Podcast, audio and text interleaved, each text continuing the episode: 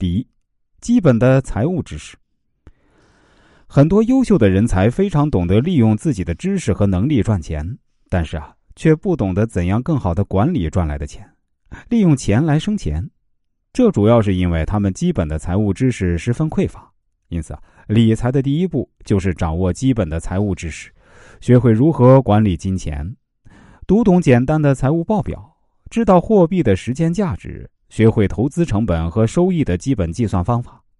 只有掌握了基础的财务知识，才能灵活运用资产，用投资额度，使得自己的财富增长的更快。第二，投资知识。除了财务知识以外，我们还要掌握基本的投资之道。现代社会将投资渠道多样化，银行存款、保险、股票、债券、黄金、外汇、期货、期权、房地产、艺术品等等。若要在投资市场有所收获，就必须熟悉各种投资工具。尽管存款的收益不高，但是非常安全；股票的收益很高，但是风险较大。各种投资工具都有自己的风险和收益特征。对于基本投资熟悉之后呢，还要结合自己的情况，掌握投资的技巧，学习投资的策略，收集和分析投资的信息。只有平常多积累，才可以掌握投资的真谛。不仅要多学多看，还可以参加各种投资学习班、听讲座、阅读报纸杂志，通过电视、网络等媒体获取更多方面的知识。第三，资产负债管理。要理财，首先要弄清楚自己有多少财可理。与企业的财务管理一样，你首先要做的是列出你个人或家庭的资产负债表。你的资产有多少？资产的配置是否合理？资产是如何分布的？你借过多少钱？长期还是短期？有没有信用卡？你打算如何还钱？信用是否透支？有没有人借过你的钱？是否还能收回？也许啊，你从未想过这些问题，但是如果你想要具备良好的理财能力，必须从现在开始关注他们。第四，风险的管理。天有不测风云，人有旦夕祸福啊。如果没有将风险管理做好，当意外发生时，可能会使自己陷入困境。一个人不但要十分清楚自己承受风险的能力有多少，而且还要了解自己承受风险的态度。这是会因为人的年龄等情况而不断变化的。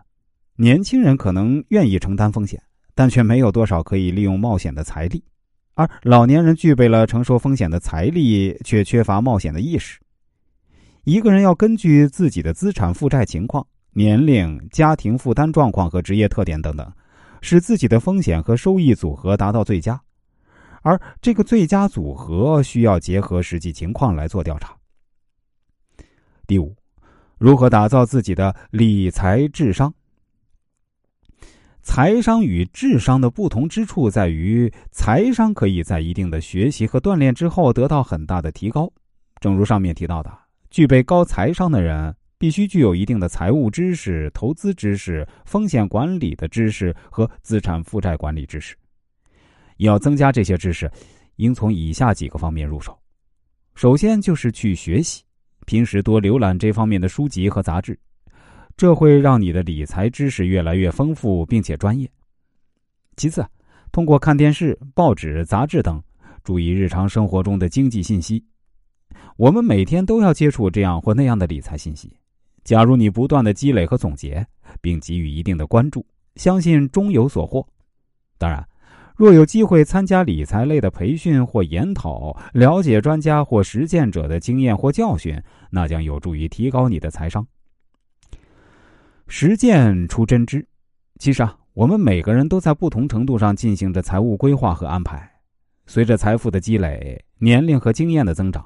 也会不断提高我们的财商。具备了一定的财商后，我们参与理财将会得到更大的回报，更加提高了我们参与理财的实践积极性。